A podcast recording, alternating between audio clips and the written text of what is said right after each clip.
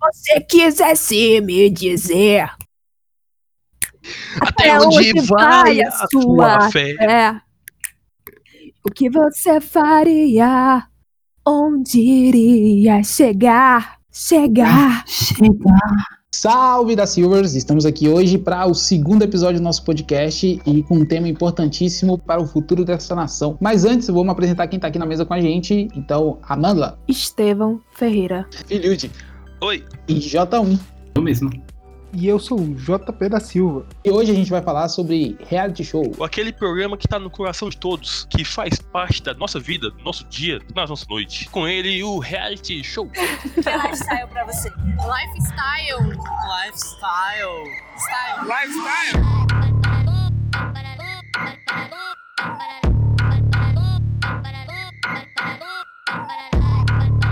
E hoje a gente está aqui com o, o, cãozinho do Twitter. Você com certeza já viu um tweet com um cachorro amarelo. João Miguel, se apresenta para nós. Bom dia, minha furacão da CPI, tudo bom?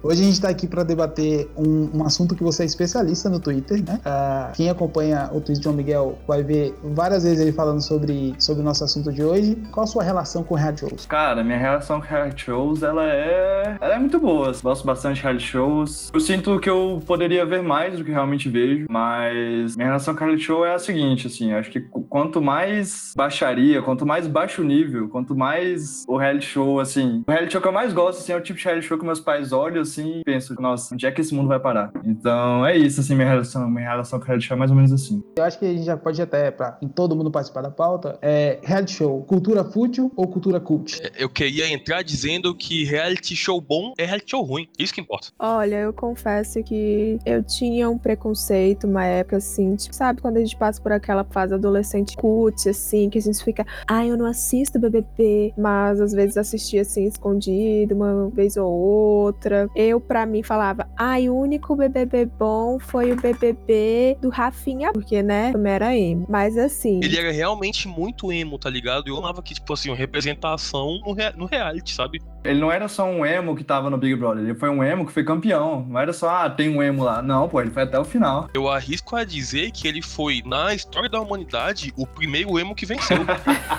não, mas é isso, né? A gente pode falar mal, porque depois a gente paga a língua. Aí, assim, agora em 2020, é... eu até comecei a pensar nisso de novo, assim. E, gente, né, que coisa besta, porque as pessoas ficam cuidando da vida alheia desnecessariamente, sabe? O que tem a ver? É, aí tiveram muitas pessoas também discutindo isso no Twitter e tal, porque tinha gente falando, nossa, não aguento mais saber de BBB, sei lá, esse povo não sabe fazer mais nada da vida. Mas, gente, sabe, é uma coisa assim que cada um no seu quadrado, cada um com seus problemas, cada um assiste as coisas que quiser e é isso, acabou. Não significa que você não vai mais tarde, antes de dormir, pegar o teu livro ali do poeta francês imaculado e dar uma lidinha. E uma coisa também não tem nada a ver com a outra. E também tem todas essas questões, né, que a gente pode aprofundar mais pra frente de como que o BBB em específico, né, ele se transformou num reality muito mais além, né, que ele saiu dessa coisa de ser fútil, que ele teve um significado muito forte, né, principalmente agora nesse ano de 2020 com Thelminha maravilhosa, mas é isso. Eu sou a favor, inclusive, de ler livros sobre o BBB. Eu acho que a gente pode ir além nisso aí de livro BBB. Mas esse BBB realmente teve, acho que teve uma força muito grande também por conta do impacto da pandemia também, né? Todo mundo em casa. É, era o único, um dos únicos, né? Programas que estava passando ao vivo mesmo, né? Conteúdo inédito. Então, acho que teve esse fator também. E o BBB, assim, para mim, reality show, ele é muito. Pra mim, ele é muito entretenimento, é, é muito entretenimento, passar tempo, se divertir. Mas o BBB também suscitou debates, levantamentos legais, assim, na internet. É, por mais que tem gente que não goste, mas, enfim, uma parada massa também. Eu arrisco dizer que o, o, BBB foi o que segurou a pandemia ali naquele começo de ano, porque se não tivesse BBB, já ia estar no pico desde lá. Então, o papel do BBB foi essencial no combate ao coronavírus. Ô, duvido, não, cara. E o pior é que eu devo ter assistido assim, tipo, sei lá, o último episódio e um ou outro ali no meio, e eu fiquei sabendo de absolutamente tudo, somente pelo Twitter. Sim, foi um evento coletivo gigante. Foi tão, tão grande esse que ele não foi só aquela galera do sofá que assiste, né? Como eles falam muito. Acho que foi muito uma- uma- um fenômeno de rede social. Então, tipo, eu também acompanhava muito mais pelo Twitter e assistia só ao vivo, eu não assistia o pay-per-view. ah, e, e parecia que eu sabia de tudo que estava acontecendo ali. Então, foi, foi um. Pra mim, foi o, BB o melhor BBB de todos os tempos, assim, porque teve esse acréscimo de, de redes sociais e gente criando conteúdo em cima disso, várias discussões acontecendo, tanto de militância quanto de, de qualquer coisa que acontecia naquele lugar. Então, eu acho que, pra mim, foi um dos melhores BBBs de todos os tempos. assim. É, e eu vou ter que admitir aqui que eu assinei o pay-per-view pra ver BBB, assinei o Globoplay, pra ser sincero, não assinei o pay-per-view da TV. Assinei o Globoplay porque tem mais conteúdo, né? Eu falei, pô, vou assinar o Globoplay porque tem, pô, tem os normais, tem série legal ali da Globo, mas assim, eu só vi BBB, né? E assim, eu vou, vou admitir que foi uma decisão muito boa, porque, pô, ali, sábado, 8, sábado 10 da noite, sem, sem poder sair de casa, pô, liga do BBB, tava tendo lá quarto branco, o dia do quarto branco, eu fiquei maluco, eu fiquei, no, eu fiquei o, às 5 horas, não sei quanto tempo foi de quarto branco, às 4 horas, foram as horas mais intensas ali da, daquele período de pandemia pra mim. Tô pensando, porra, não vai apertar, não vai apertar, pessoal conversando e tal. Então acho que é, é, não me arrependo de ter assinado o pay-per-view, não se assinarei uma próxima vez, foi a primeira vez que eu fiz isso. É, mas é, só um parêntese aqui, é, vocês tinham falado que o BBB no Twitter só se falava disso, e por mais que é, é, alguns não assinavam pay-per-view, mas parecia que assinavam porque tava o tempo todo, inclusive no Twitter, pequenos vídeos, né, de coisas que aconteciam que não passavam ao vivo, então era quase como um pay-per-view mesmo, né, ficar no Twitter. Mas esse pessoal que se incomoda, né? Do pessoal que fica falando muito de BBB tal. Mas assim, eu sinto que isso rola com todo mundo. Tem a galera do futebol, tem a galera da música, a galera das premiações, a galera do BBB. Então, pô, sempre vai ter um assunto da sua timeline que você vai se incomodar e, tipo, sabe? É, Deixa as pessoas se divertirem, sabe? Silencia e fica de boa, pô. É, eu queria dizer que aqui no podcast a gente também tem uma das poucas pessoas que não assistiram o Big Brother Brasil em 2020. O JV, esse é o local de fala. Eu queria dar meu testemunho que eu não assisti absolutamente nada, nenhum episódio. Acho que eu fui a pessoa que silenciou todas as pautas no Twitter, porque realmente chegava o horário do BBB, todo mundo tava só nisso, o que é bom, né? Até como vocês estavam falando de distrair a mente, estar em outro contexto, esse tipo de coisa. Mas uma coisa que eu fiquei muito interessado em relação ao BBB é como foi sair de uma casa no meio de uma pandemia, sacou? É, sair de uma realidade entrar noutra que era, tipo, completamente, tipo, distópica, porque eles não sabiam de absolutamente nada. Então eu até acompanhei, eu acompanhei isso, sabe? Que Eu, eu fui observar que, tipo, eu vi notícias que a Manu ficou um tempão offline, né? Não se comunicava com ninguém, não postava nada, porque ela tava tentando entender o que tinha acontecido. Então, tipo, ah, pra mim, acho que a- se eu fosse fazer uma análise do BBB, seria essa, sabe? Tipo, como é entrar numa casa, num reality show, num, num mundo e sair em outro, sabe? A Manu ficar offline foi um favor pra, pra nação, né? E tá acontecendo também o inverso agora, né? Ah, vemos aí que daqui a pouco vai começar a Fazenda, e aí já tá todo aquele processo de uma prévia quarentena. Quarentena não, né? Um isolamento prévio para os participantes serem oficialmente aprovados para entrarem de fato na casa. Isso também é muito doido. Sim, isso é muito inédito, né? Tipo, é, acho que o Big Brother também foi histórico por isso, assim, de ter tido informação de fora, porque teve o infectologista, né, que entrou ao vivo pra falar que tava tendo uma pandemia, e, e- e eu fiquei muito tenso, assim, assistindo, porque eu até fiquei em dúvida, assim, da, da questão moral em cima disso, se valia a pena falar, se não ia assustar muito eles, e alguns realmente ficaram muito assustados, assim, então acho que foi um evento muito marcante, assim, também que rolou nesse BBB. É, eu acho que BBB é um tema que eu acho que é importante porque ele tem esse marco de TV aberta, né? Ah, então é mais acessível para todo mundo, mesmo que não, você não pague pay-per-view, você consegue assistir e acompanhar minimamente. Ah, mas eu sei que 2020 também, muito por causa da, da quarentena, foi um ano que teve um consumo de show e até Netflix como um grande player entrando nesse mercado. Então, como vocês veem, quais reality show vocês estão vendo, assim, qual vocês indicam? Ah, acho que a Netflix não é boba, né? A Netflix entra na onda mesmo e, porra, ela vê o que, que tá rolando e não perde tempo. Eu assisti dois é, reality shows da Netflix nessa época aí. Eu assisti é, The Circle Brasil, não conheci o de fora, já alguns amigos já tinham falado. Eu achei bem legal, assim, é, bem legal entre aspas. Acho que o The Circle, acho que ele tem muito potencial, mas eu fico, fiquei muito agoniado porque o The Circle tem toda aquela questão da pessoa ficar falando sozinha pra TV e tal. Então, às vezes parece meio forçado, porque a pessoa tem que gerar conteúdo e ela tá lá meio que, tipo, falando sozinha, usando hashtag. Eu não sei se é obrigatório usar hashtag no The Circle, não sei se alguém aqui assistiu isso, mas... É, é obrigatório, é obrigatório.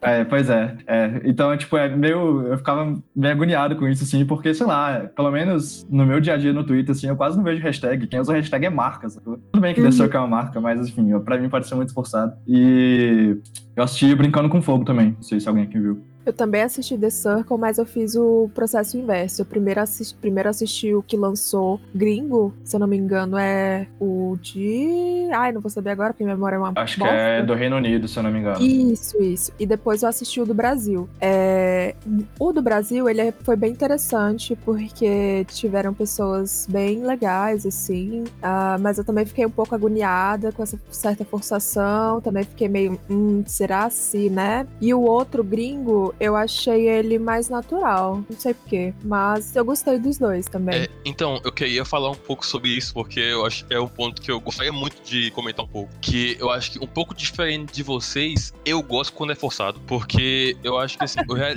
o reality show, Ai. ele tem a- aquele negócio que, pelo menos, co- é como eu assisto reality show, sabe? É, eu entro, tipo, eu sento no meu sofá pra ver um reality é, com todo um processo. Eu antes eu abstraio tudo que eu entendo por gente, tipo assim, tudo que eu aprendi durante a minha vida, tudo que eu acho certo, tá ligado? Eu esqueço isso tudo e aí vou ver o programa. E aí isso é incrível. Então quando eu vejo alguém falando sozinho pra câmera, tipo, no de férias com ex, tentando gerar uma treta, sabe? Que, tipo, não faz o menor sentido. No The Circle, alguém jogando uma hashtag a troco de nada, eu acho maravilhoso. Porque isso é conteúdo gratuito e entregue de forma tão escrachada que é, é maravilhoso, sabe? É um, é, é- é um tipo de, de interação social que você não vê no dia a dia, por razões óbvias, mas quando você vê, é, faz muito sentido. Não, muito bom. No próprio The Circle tinha as hashtags que o pessoal criava. O JP, do nada ele juntava a, a minha Rai, que era do Norte, e a Luma, que era do Nordeste. Ele cria a hashtag União Norte-Nordeste. Aí cria grupo, sacou? É uma parada muito. A parada de criar grupo, até, até que é uma coisa que acontece, né? Fazendo paralelo com o WhatsApp, né? A pessoa que quer criar grupo, grupo de WhatsApp pra tudo. Esse era o JP no The Circle. Mas O Bombeirão. o bombeirão, o bombeiro gostoso, pô. O bombeiro gostoso comunista do Twitter. O grande nome da esquerda para 2022. eu queria deixar claro que eu não confio no que eu estou falando, tá? Então, não, senão a esquerda vem me cobrar depois. Suposto hétero top, né? Exatamente, mas acho que ele deixou passar uma coisa importante. Se ele fosse bolsominion, ele com certeza teria aquela foto de baixo pra cima, assim, ó, de óculos escuros, foto de Uber. Dentro do carro. Ele não tem, dentro do Então, carro. sim. E ele não tem, ele não tem. Então acho que já era um sinal aí que a gente não pegou. Odeio amar essa estética de óculos escuros dentro do carro, tá ligado? Porque eu olho e eu sinto já aquela vergonha, tipo, alheia. Só que, no mesmo tempo, eu falo, mano, é uma identidade visual de todo um grupo. Que é um grupo paia? É, mas, porra, identidade visual, irmão. Aí, ó. E, de- e de- depois falam da crise estética na direita, pô. Quer ver identidade visual maior que essa? Deixar claro que a estética da direita com óculos dentro do carro não é aquele Juliette dentro do Chevette. É diferente. Não, não, não. Ah, existe, é, estética. Existe uma diferença é, abismal en- entre essas duas estéticas diferentes aí. E a, a estética, a estética neon dentro do carro, ela é uma estética de vanguarda, eu diria. Ah, Voltando pro assunto, poxa, reality show é sobre o Pegando, Fo- é pegando Fogo, né? Brincando com Fogo fogo. com Fogo. Eu amei o formato, apesar de achar super forçado, como eu acho que o Filhos vai amar, É, esse eu não vi, tá, tá na minha lista ainda. mas eu amei o formato de ser pessoas que, em teoria, são bonitas, mas um monte de gente feia. Né? É tudo padrãozinho. E, velho, o, o, o rolê de ter um robozinho controlando as paradas assim é muito doido. Mas o mais legal é a narração. Acho que a gente tem que ter as seus narrados na TV aberta também, com aquelas brincadeirinhas. Eu gosto da narração do Brincando com Fogo, achei a mulher ótima, sim. Mas acho que depende da narração. Eu não sei, não sei o que vocês acham, mas o de férias com ex me irrita de um tanto, cara. Porque eu tô vendo lá de férias com ex e eu, sinceramente, muitas vezes eu tô cagando pra quem é o próximo ex. Eu quero saber o que, que tá rolando, o que, que vai rolar da briga e tal. Aí para tudo, aí tem, no caso na Amazon, né, é, sem cinema TV, eles fazem meio que um- uma vinheta de comercial forçada ali. E aí entra o narrador e fala. Será que o Jarles vai dar do tronco? Mas o que todo mundo quer saber é. Ele foca nos dois. É! O próximo e agora três! E aí parece que tem alguém ali, sabe, torturando o cara, velho, pra ele falar assim. Pô, fala fora de boa, sabe? Isso é uma coisa que me agoniou também, pegando o gancho pro The Circle, de toda hora entrar uma pessoa nova. Eu ficava, gente, pelo amor de Deus, para de voltar a pessoa, porque eu quero que essa merda acabe logo pra eu saber como é que acaba. Principalmente no primeiro, assim, eu fiquei muito agoniada. No Brasil também já continuei agoniada, mas aí eu já conheci o formato, eu fiquei tranquila. Mas foi uma coisa que me agoniou muito, muito, muito de início, assim. Sim, é verdade.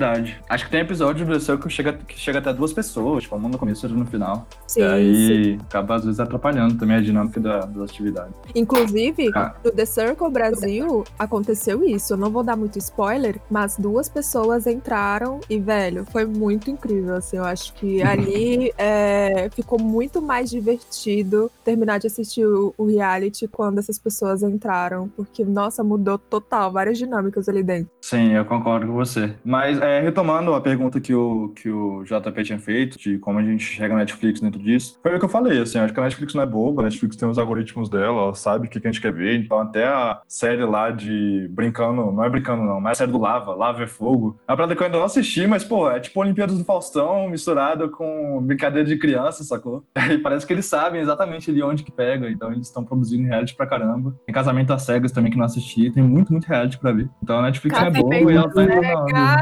Sim, exatamente. E eu tenho certeza que vai chegar um de culinário na Netflix também. De culinário, provavelmente, que vai ser uma cópia do Masterchef, que nem a Globo também fez uma cópia do Masterchef com, com o apresentador falando com sotaque francês, velho. Tipo assim, eles nem tentaram disfarçar, tá ligado, velho? E acho que vai ter no Netflix também, em breve. Eu, amo que, que eu não sei absolutamente nenhum reality show de relacionamento, que nem vocês contaram. Mas se entrar no campo de reality show com coisa aleatória, tipo fazer peça de vidro, enfim, coisas do tipo, é, aí eu vou saber um pouco mais. Mas, por exemplo, de comida já tem um que é cozinhando com maconha. Não sei se vocês viram. Esse é muito bom, esse é muito bom. O Final Table é muito bom também. É, é cozinhando em 4,20, na verdade, o da maconha. É cozi- cozinhando em 4,20. Esse reality é incrível. E aí tem muitos outros também que eles estão apostando, tipo, de comida, tem vários, na verdade, de, de sobremesa, né? Que as pessoas têm que fazer umas paradas, tipo, vai, aleatória, e tem até um de planta que tem que fazer ornamento. Então, tipo, é muito louco, né? Como esse universo de reality ele consegue ir se adaptando para outras áreas, sabe? Tipo, ah, vamos pensar, que nem de casamento. Ah, agora vamos fazer com casamento. Não, agora eu vou fazer com, com maconha e comida, sacou? E aí a Netflix vai testando essas paradas aí, né? Pra ver o que tá certo. Acho que a Netflix tinha que fazer que nem aquele vídeo que a galera fez zoando das matérias da Vice, que o cara joga um dildo no quadro. Não sei se vocês já viram. Venezuela, não sei o que lá. Eu acho que eu estou totalmente a favor da, da Netflix fazer isso com reality show. E acho interessante também pontuar é, é que a Netflix, é, acho que ela conseguiu adaptar bem também o formato de reality show pra fazer o binge watch, né? Pra, mara- pra, pra maratonar. Que é o reality show, tipo, o BBB, enfim, a Fazenda, os mais tradicionais da É aquilo que você, se você perdeu o episódio de um dia, não tem problema, que, velho, passa todo dia e tal. Mas acho que a Netflix conseguiu adaptar pra esse formato de um reality show que você consegue matar em um fim de semana e você vê um episódio e já quer ver o outro logo. Então, acho que até a questão de formato também é bem diferente também, os realities da Netflix. É massa porque ao mesmo tempo que você pode assistir um, um final de semana, você pode demorar meses pra assistir, porque é meu caso, porque eu demoro meses pra ver qualquer coisa. E ainda assim, meio que rola assim, se você for muito a fundo, você encontra o spoiler, mas se você ficar de boa, você não é, não tem tanto spoiler, sabe? Pelo menos eu senti isso com, com Brincando com Fogo, porque eu demorei muito tempo pra ver, e aí eu só fui descobrir o rolê no final porque eu assisti tudo, mas não, não teve spoiler durante o período, assim. Sim, eu demorei um pouco também, e tipo, é uma coisa que eu faço, não só com reality, mas com toda a série, quando eu não vejo assim que lança, né? É, eu vejo, e aí depois eu jogo no search do Twitter, tipo, as, é, os personagens, a coisa da série, e aí eu coloco o filtro pra só pessoas que me seguem que tweetaram sobre isso. Então eu vejo o que, que todo mundo falou nesse tempo todo, que eu acabei não vendo, perdendo e tal. Eu acho legal fazer essa, essa parada. E outra coisa que eu ia falar, só pra pegar o gancho aqui, pra passar a palavra também, é que eu esqueci. Então eu passo o gancho e eu falo. esqueci. esqueci. E ele estava participando do reality Cozinhando com Maconha. Meu Deus, eu amo esse reality, velho. Vocês já viram Cozinhando em 4,20? Não, ainda Ele- não, mas não, tá na minha vi. lista. Ele tem um contraste muito bom, porque ele tem dois jurados, tá ligado? E aí você pega um jurado, é tipo, chefe não sei das quantas, pô, um cara muito foda que cozinha com um monte de coisa, e o outro jurado, é, É. ele é um doidão. E é só isso. É, tipo, ele é muito bom em ser um doidão, tá ligado? E é maravilhoso. E eles convidam a maior galera pra provar os pratos, né? E aí tem um episódio, acho que é o primeiro, inclusive, que vai uma mulher que ela nunca, acho que ela nunca tinha fumado maconha nem nada, assim, absolutamente nada. E ela fica chapada sabe, no, no, no processo, porque eles vão provando vários pratos e vai aumentando o nível. Uhum. Então, começa a ficar chapado no meio do programa. No final tá todo mundo comendo os ingredientes sem antes nem ter preparado o prato. O pessoal, pessoal comendo, comendo miojo cru, né? Colocando o tempero no miojo. Alguém, tipo, velho, tirando qualquer coisa pra comer, sacou? Quando você abre, abre o pacotinho e lambe o resto que ficou lá dentro, tá ligado? Mas mais uma crítica que eu tenho aí, aí especial a esse é que parece que os bichos falam assim: vamos, vamos fazer algum motivo pra gente ficar chapado e gravar isso, sacou? Porque os bichos nem ligam muito pro prato. O importante é o nível que tem de maconha na, na comida pra eles comerem. Ah, sacou? todo reality é só um pretexto pra fazer com maconha, pô. Exato. Ai, O João Miguel já citou, mas eu queria trazer esse formato também de reality, que é uma competição mais. Mais Olimpíadas do Faustão. Se chegar a ver o Floyd Slava, Não, não, vi, não vi ainda. Eu Não quero- vi acho que não ninguém- vi ainda. mas é sensacional pelo motivo de que é só uma Olimpíada do Faustão com gringos se dando mal. Então, velho, é muito bom de assistir isso, saca? Você vai ver a- famílias e famílias, porque é meio que vai em grupo, né, o, o rolê, se matando pro bagulho, e na verdade é só um prêmiozinho bosta, assim, e é uma brincadeira que a gente faz em casa. Então é basicamente lata velha. Nossa, velho, o, o, o quarto consistia no Luciano Huck estragar o carro da galera, pô. Tu não consegue mais dirigir de boa, velho. Tem que virar o Michael Jackson, velho, pra ver teu carro do lado, sacou? Tem que virar com Jack se perder o seu carro, pô. Tu ganha food truck, mas perde um carro, tá ligado? sobre esses realities de né, relacionamentos e tal, eu tava, quando a gente tava passando a pauta, eu tava tentando lembrar de um que não era o de férias com ex, mas que eu adorava, porque eu de férias com ex, gente, olha, desculpa, mas eu tenho uma preguiça, eu preciso me desconstruir sobre isso. É, mas eu lembrei o nome pesquisando, é Are You The One Brasil? Vocês assistiram? o Deone é vi. incrível! Ai, ai, menina, saudade. Tem um outro, não tem um, um- um parecido com um de férias. Não sei se foi parecido, gente. Eu não, eu não vi de férias. Outros em Floripa. Ah, soltos em Floripa, ouvi falar também. Mas aí tem os influenciadores, né? É, só se Floripa, eu vou admitir que eu não, eu, eu não me acostumei com o formato, porque, tipo, eu fui entrar na Amazon Prime. Primeiro, eu fiquei muito chocado, porque, velho, tem umas cenas muito explícitas. Tipo assim, porque eu de férias com. Assim, eu já tinha ficado chocado, é, em primeiro lugar, com férias com isso, porque, assim, eu tava acostumado com o BBB, que às vezes, assim, ah, os casais transavam à noite e tal, e aí, tipo, no Twitter a galera jogava essa porra. E aí não era coisa bem, tipo assim. Menos bem... o Daniel, né? É, sim, menos o Daniel, isso há de se dizer. Mas era uma coisa mais discreta ali, debaixo do cobertor e tal, beleza. De férias com eles não, de férias com eles já é uma parada um pouco mais explícita assim, mas beleza. Agora sou de Floripa, eu fiquei, eu fiquei de cara, os caras não usam nem cobertor, não é nada, sacou? Tipo assim, e filmando tudo, tipo, caralho, eu fiquei chocado, chocado, chocado mesmo, tá ligado? E aí, além desse ponto, é, eu não vi tudo, eu vi acho que dois episódios só. É, eu não acostumei muito porque eles, é um- eles apostaram no formato com influenciadores, inclusive tem, tipo, é, Doutora Boca Rosa, Paulo Vittar e mais, que eu esqueci dos outros, mas que é um lance, tipo assim, tem um episódio, aí tem outro episódio que é só dos influenciadores comentando o episódio. Então acaba que, tipo, a série, sei lá, tem oito episódios, mas a- no streaming vai ter 16, sacou? Então achei meio estranho esse formato, não me adaptei, não. Não sei se vocês assistiram. Eu comecei a ver o Soltos em Floripa, eu também vi pouco, eu acho que eu vi quatro episódios só. O formato eu achei bem estranho também. Só que eu acho que ele tá naquele limiar. Tipo assim, eu, eu já falei que, que quanto pior o reality show, melhor pra mim, né? Então, o, Sol- o Soltos em Floripa, ele tá num nível que é tipo assim, naquela linha tênue em que ele vai e volta do cringe pro incrível, sabe? Então tem hora que eu tô vendo Soltos em Floripa e eu, meu Deus, velho, isso é a melhor coisa que o mundo já criou na vida, sabe?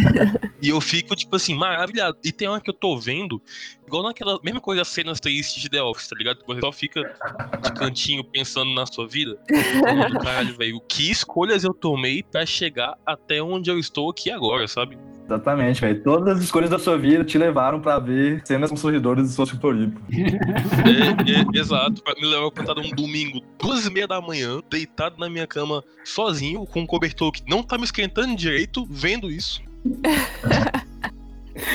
Não, eu acho que a Amazon, se você está escutando, né, Amazon, se você está escutando esse podcast, vocês não têm, sacou, o feeling de fazer reality show real, porque eles têm um reality show de moda que tenta copiar a Netflix, que não é, tipo, comparável, sacou, o nível é, tipo, a gente tem muito dinheiro, vamos fazer um reality show. Aí, tipo, contratam os influencers, contratam um rolê, colocam de dinheiro no rolê, e não dá bom, sacou, é muito bizarro. Uhum. Inclusive, falando em reality show de moda, né? Você assistiu esse aí que bombou na Netflix, que eu não vou lembrar o nome agora, amigo? Next in Fashion, não, Next in Fashion é o da Amazon, eu acho. É o de Mas descobrir assistiu- o novo designer. Eu assisti os dois e o da Netflix é, véi, disparado de melhor, assim, sabe? Tipo, agora o da, o da Amazon é, é tipo, ai, temos muito. É literalmente isso, temos muito dinheiro. Ah, qual é o primeiro desfile? Ah, vamos fechar a Torre de Ferro e fazer o primeiro desfile da competição lá. Aí o último desfile parece que acabou o dinheiro e aí eles fizeram em cima de um prédio, sacou? Aleatoriamente no meio de Nova York. É tipo, aí, faz a coisa direito, brother. É um reality show também que não é, não é exatamente sobre moda, mas tem também é Queer, Queer Eye, né? Eu acho, eu adoro. Na verdade, eu vi só a primeira temporada porque eu não tava pronto pra chorar pros próximos, então eu deixei guardado pra eu ver depois.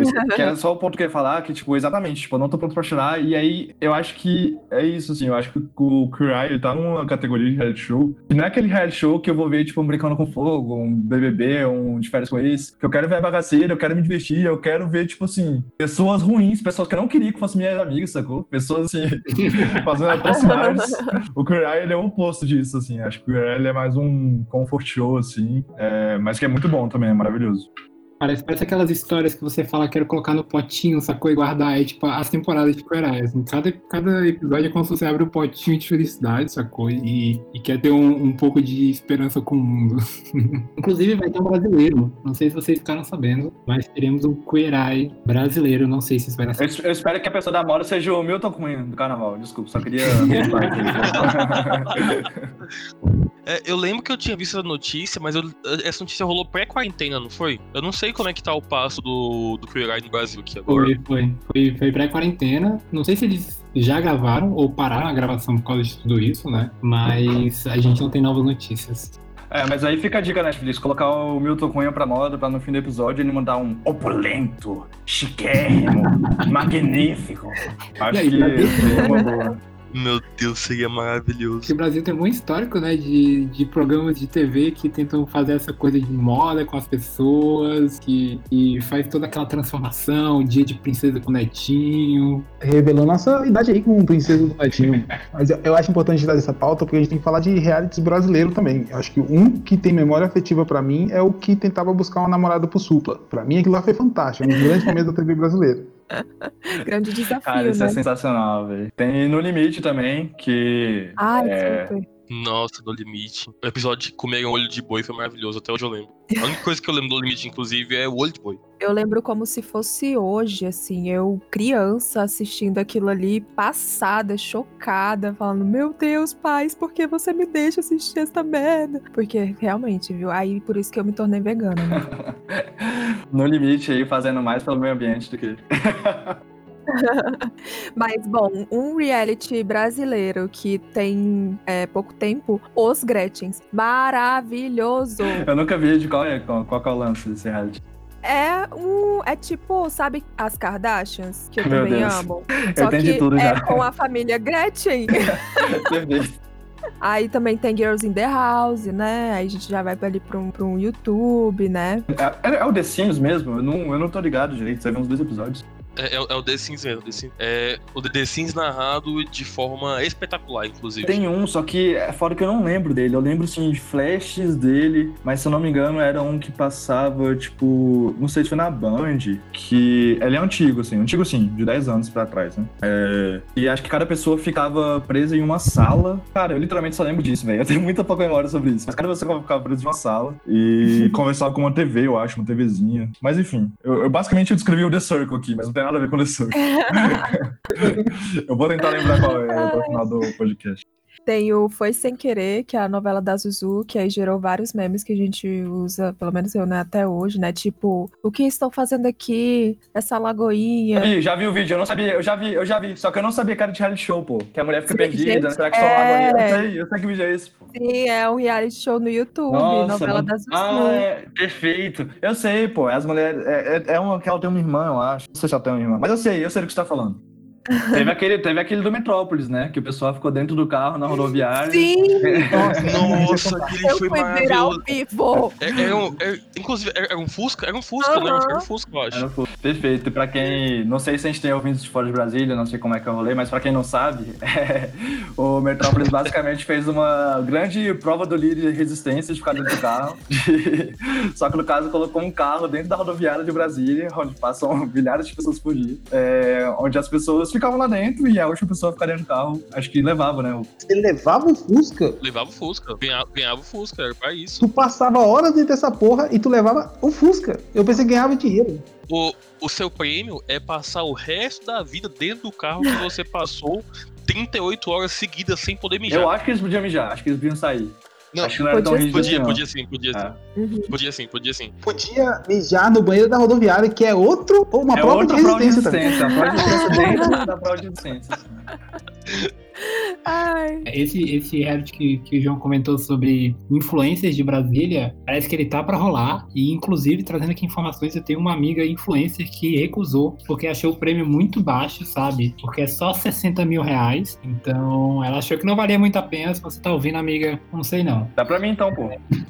ai, gente, é- o preço da publi dela é 60 mil. Ela faz um post e ganha 60 mil. Aí você acha que ela vai ficar nessa humilhação por 60 mil? Hum, Então, quer- então você tá falando que é subcelebridade, amiga, que vai estar nesse, nesse, nesse reality show, né? Mas não quer dizer que vai ser ruim também, porque assim, as subcelebridades no Brasil entregam as melhores séries. Vide clássicos da Fazenda, porque os melhores são com as subcelebridades icônicas, memes até hoje. É É, verdade. gente, o- o- os melhores de férias com ex também foram os férias com ex em que ninguém é conhecido. Porque quando começou essa bagunça de colocar os de férias com os famosos, aí deu errado. Os famosos. Não, e não deu errado e né? famoso sai no meio da série também, porque tem agenda, não fica até o final. É, e aí tem isso também, né? Famoso entre aspas.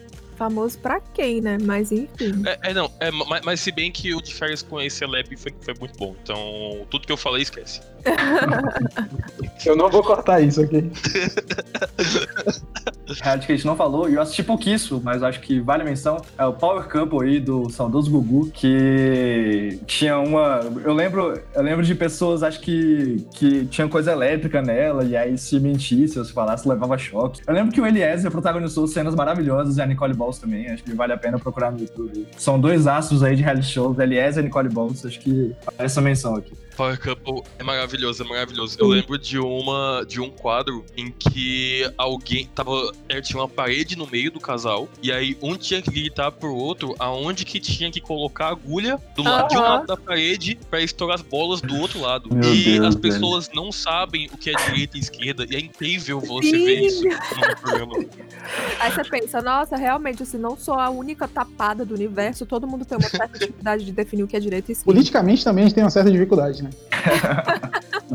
Adultos. A gente tem que liberar o João Miguel porque ele vai se preparar pra assistir o último episódio de Férias com Ex. Exatamente. Se vocês pudessem escolher um reality show, qual vocês escolheriam? Mas assim, pra entrar, um reality show pra assistir, Pra participar, para participar. Qual reality show vocês escolheriam pra participar? BBB, não, BBB, BBB na lata.